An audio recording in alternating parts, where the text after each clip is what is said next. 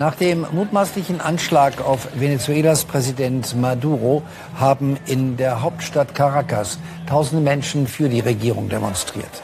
Die Staatsanwaltschaft des Landes kündigte an, dass sie so wörtlich Verschwörer gegen den Frieden verfolgen werde.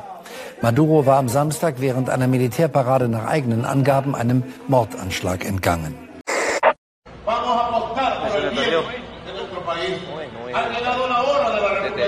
económico y necesitamos. Vaina, ¿viste la? Y necesitamos.